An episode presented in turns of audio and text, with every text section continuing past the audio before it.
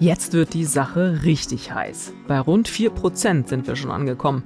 Nun nimmt die Inflation Kurs auf 5%. Während es erst hieß, das sei doch alles nur von kurzer Dauer, mehren sich jetzt doch die besorgten Stimmen. Vielleicht wird jetzt alles dauerhaft immer teurer. Und genau jetzt schmeißt auch noch Jens Weidmann, der Präsident der Bundesbank, hin. Was das alles für Anleger bedeutet und wie man sich nun verhalten soll, das klären wir gleich mit unserem FAZ-Kollegen Christian Siedenbiedel. Und damit herzlich willkommen zu einer neuen Folge des FAZ-Podcasts Finanzen und Immobilien. Ich bin Inken Schönauer. Und ich bin Maja Brankovic. Schön, dass Sie mit dabei sind an diesem Dienstag, den 26. Oktober. Maja, seit Wochen reden jetzt alle über die Inflation. Man hat so den Eindruck, das ist richtig schon so Talk of the Town irgendwie, dieses vermeintlich trockene Thema. Wir schreiben ja auch ganz viel darüber. Aber man hat doch sowieso immer das Gefühl, dass die Preise steigen. Ich meine, wenn man mal so zurückguckt, ist doch nichts so billig wie vor 10 oder wie fünf, vor 15 Jahren. Warum regen sich denn eigentlich jetzt alle so auf? Ja, Inken, da hast du natürlich recht. Also die Preise steigen natürlich immer, sind immer wieder gestiegen und das ist auch gar nicht weiter schlimm erstmal. Also wir haben ja auch immer wieder steigende Löhne gehabt und wenn man mit seinen Löhnen entsprechend dann halt noch weiter alles äh, kaufen kann und die Dinge nur nominal, sagt man, also nur auf dem Preiszettel teurer geworden sind, aber nicht real, also nicht was, was meine Kaufkraft angeht, dann ist das kein Problem. Die Frage ist halt nur, wie viel Inflation ist am Ende gut. Hm, also heißt, dass das Leben an sich so teurer wird, ist also keine schwierige Entwicklung. Also da, das haben wir dann ja, oder ich vor allem, äh, dann so richtig beobachtet. Es wird immer teurer, ist, ist äh, kein Problem. Aber was ist denn dann konkret jetzt das Problem an der, an der Inflation und das, was wir jetzt seit Wochen oder ja schon eher seit Monaten jetzt beobachten? Ja, was äh, die Beobachter besorgt, ist nicht die Tatsache, dass überhaupt etwas teurer wird, sondern die Geschwindigkeit, mit der das passiert und auch die Höhe der Inflationsraten. Also die EZB hat ja so eine äh, Richtlinie vorgegeben, eine Zielformulierung, die heißt, die Teuerung sollte nahe, aber unter zwei Prozent jährlich sein. Das Ziel hat sie jetzt angepasst auf ähm, so ein bisschen unter oder ein bisschen über zwei Prozent, aber halt immer so um die zwei Prozent.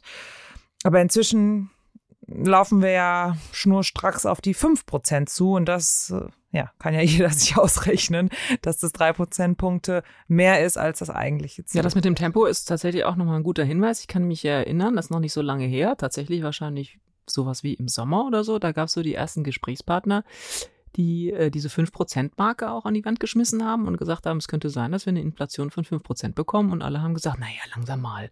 Also es ist schon interessant, wie schnell sich dann auch so ein, ja, so, eine, so, ein, so ein Universum da auch dreht und man plötzlich mit solchen Größen irgendwie rechnen muss. Also ähm, da war ich jetzt auch so ein bisschen überrascht. So, was würdest du denn sagen, sind so die größten ähm, Treiber, was das Thema Inflation angeht? Ja, der Haupttreiber, ich glaube, das äh, ist mittlerweile auch wirklich bei jedem auch spürbar geworden, der mal tanken gegangen ist oder äh, selbst äh, Heizöl kaufen muss oder oder. Äh, das sind die Energiepreise. Das ist das Megathema. Also es ist äh, im Bundesdurchschnitt beim Diesel jetzt äh, 1,55 gewesen. So teuer war der Liter Diesel noch nie.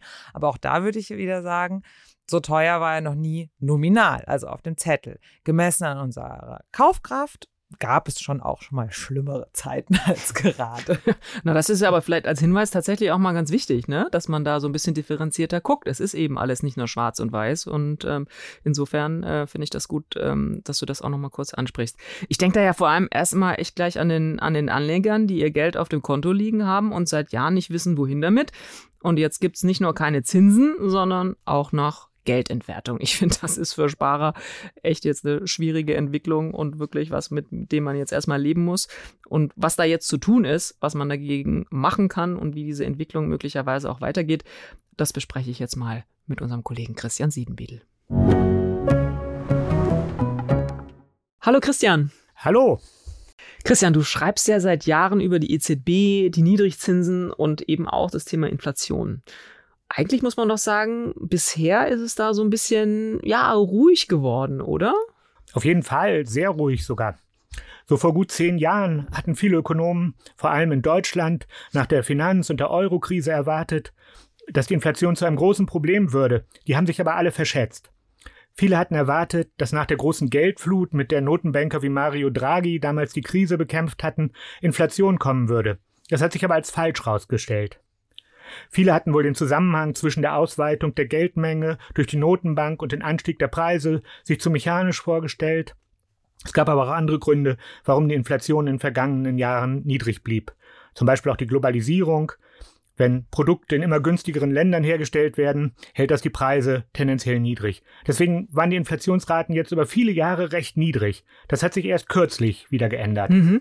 Und ähm, also ich finde das ja schon spannend, dass so ein Thema, was ja auch so ein bisschen trocken daherkommt und plötzlich so überall immer ein Thema plötzlich ist. Ne? Also alle reden plötzlich über, über äh, gestiegene Preise. Man merkt es ja ganz besonders auch beim Benzin oder beim, beim Diesel Könntest du sagen, ja, wann das mit dieser ja wirklich so deutlichen Teuerung so ja so angefangen hat, also dass das auch so im Bewusstsein der Leute praktisch so ist. Gibt es da so einen Zeitpunkt oder wenigstens mal so eine Periode irgendwie? So angefangen hat, dass das Öl immer teurer wurde im November vorigen Jahres.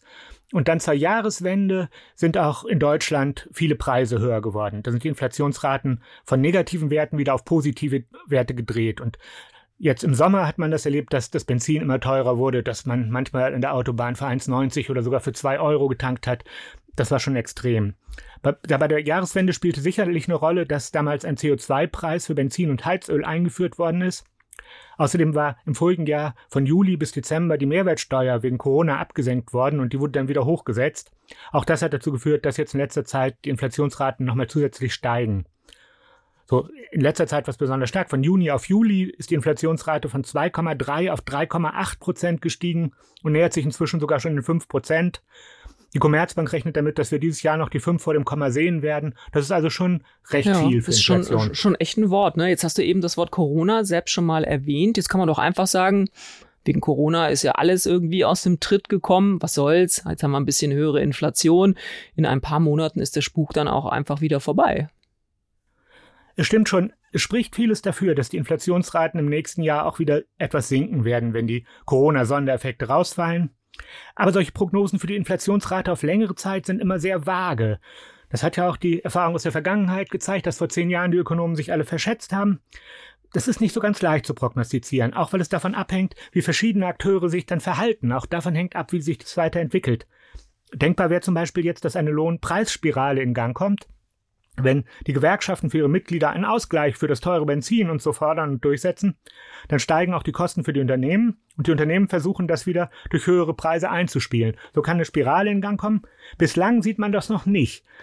Aber es kann natürlich gut kommen, gerade wenn jetzt in manchen Bereichen die Arbeitskräfte knapp werden. Auch der Mindestlohn soll ja steigen. Also es ist zumindest nicht vollkommen ausgeschlossen, dass auch von der Seite die Inflation wieder verstärkt wird. Ja, daran sieht man auch, ne, dass das Thema Inflation so trocken, wie es manchmal daherkommt, eben doch echt so ein ganz elementarer Bestandteil des Wirtschaftssystems dann auch letztlich ist, ne, wie du das gerade beschrieben hast, dass da dann so die Löhne, dass da Be Begehrlichkeiten vielleicht geweckt werden, die ja auch total nachvollziehbar sind, wenn man sagt, es wird alles teurer, also müssen die Löhne steigen, dass davon dann wiederum aber auch eine, eine Gefahr ausgeht, ähm, das ist ja auf den ersten Blick dann erstmal gar nicht auch so ähm, ersichtlich. Aber lass uns da nochmal ganz kurz bei den Energiepreisen, weil du das Benzin selber ja auch vorhin auch schon mal genannt hast, ähm, bleiben.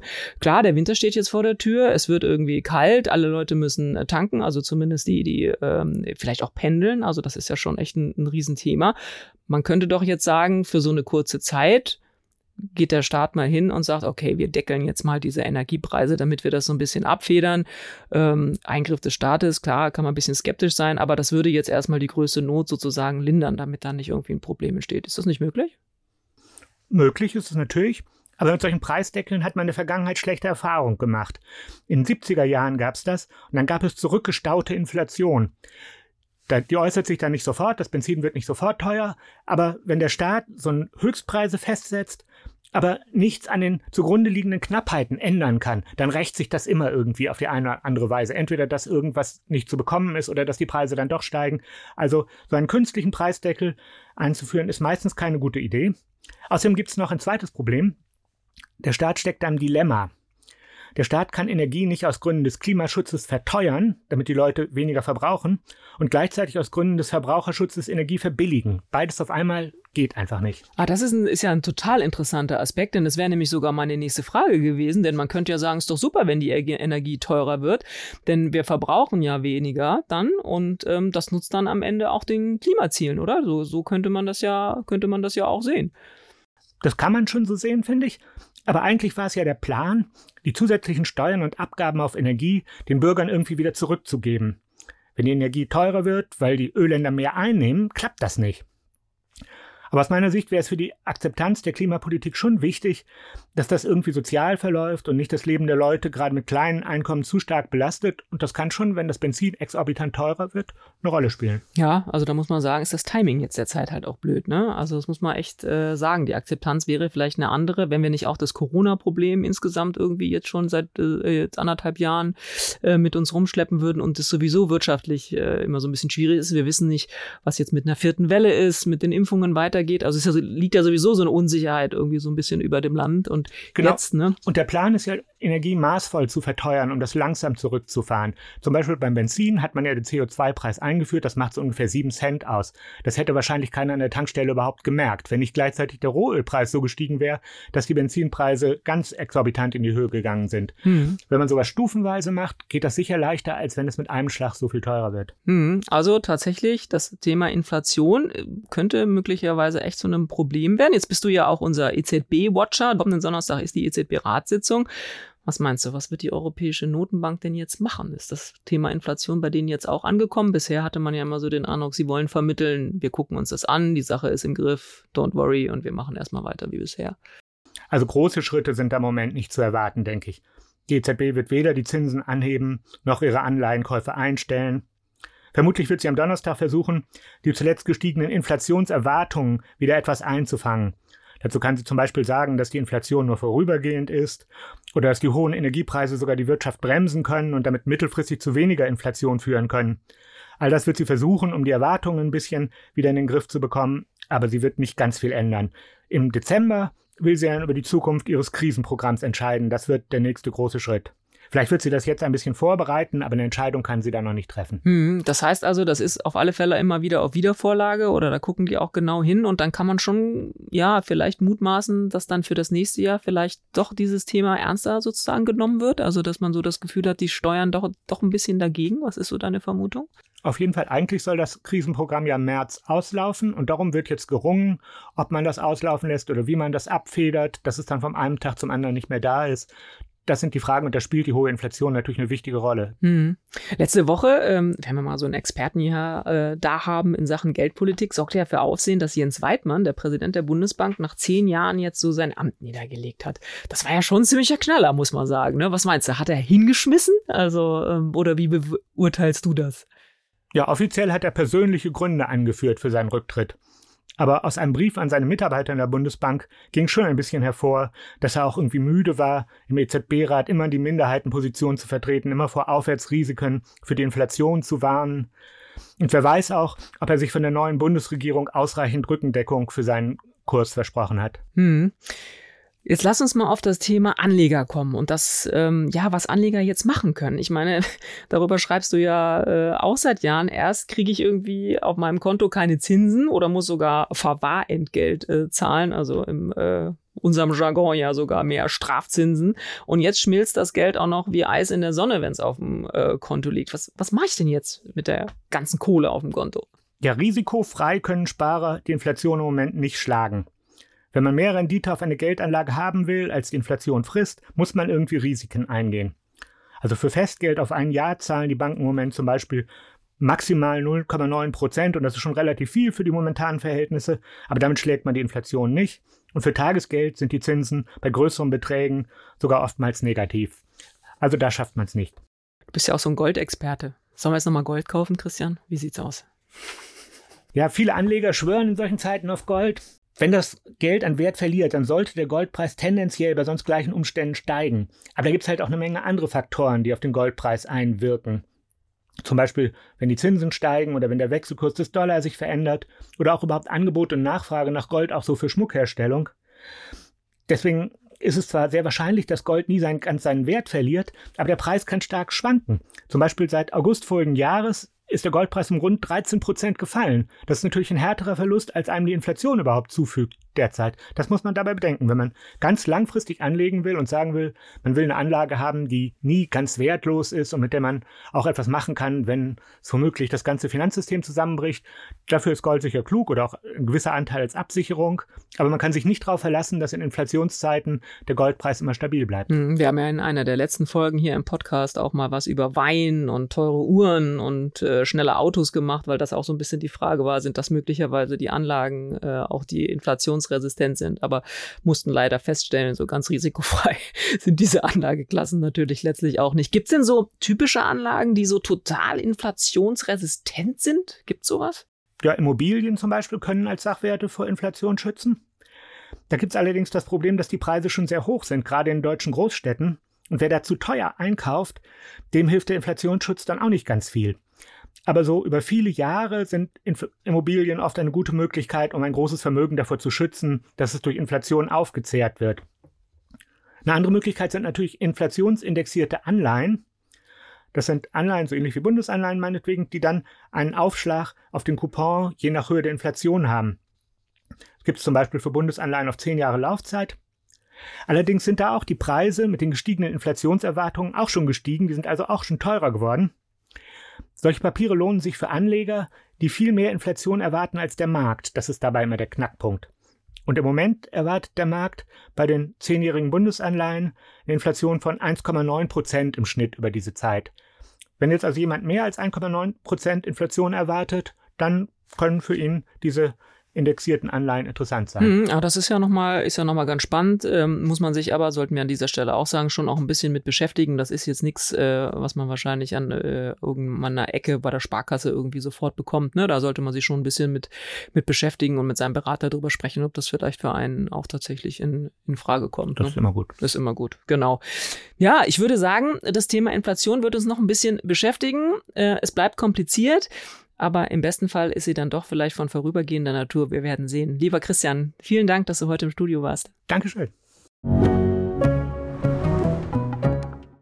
Ja, ist ja immer gut, äh, wenn man so den EZB-Watcher auch da hat. Der hat dann gleich immer so ein bisschen den größeren äh, Blick auch nochmal und nochmal eine besondere Brille ähm, dabei. Finde auch ganz gut, dass wir das Thema Jens Weidmann nochmal gestriffen haben. Also so ein bisschen Gossip muss ja auch sein. Was nimmst du so mit aus dem Gespräch, Maja?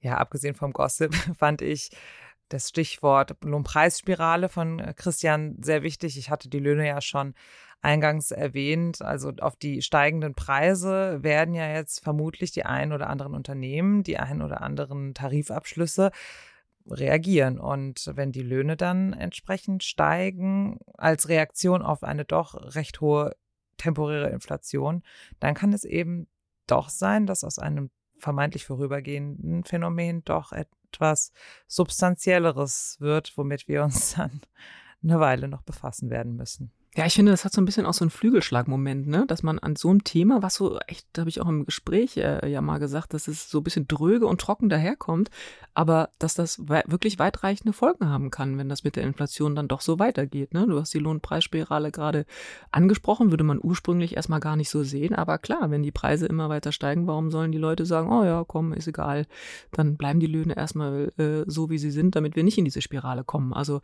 steckt ja auch viel Psychologie drin, hat Christian ja auch ganz gut erklärt. Das ist echt. Äh und ich finde vor allem so aus meiner persönlichen Warte als äh, Ökonomieliebhaberin äh, gesprochen, das einfach ein, ein super Beispiel dafür, wie, wie, wie, wie lebensnah eigentlich solche, solche Themen sind. Also die Lohnpreisspirale, das klingt jetzt erstmal nach einem total sperrigen Begriff, aber äh, diese psychologische Komponente, die du gerade angesprochen hast, wie will man denn als, als Unternehmer oder als Gewerkschaft den ähm, Gewerkschaftsmitgliedern oder den Mitarbeitern erklären, dass die Löhne jetzt erstmal aber Piano machen müssen, weil wir wollen ja keine Lohnpreisspirale in Gang setzen. Äh, alles wird teurer, aber wir, wir kriegen nicht genug, äh, nicht mehr Geld äh, auf, auf dem Konto. Das ist sehr schwer zu erklären. Und, und wenn wir jetzt diese Gelegenheit jetzt halt haben, um, um über solche Dinge nachzudenken und das halt auch einfach zu erkennen und, und entsprechend zu reagieren, dann, dann finde ich das echt eine, eine wichtige und gute Sache. Mhm.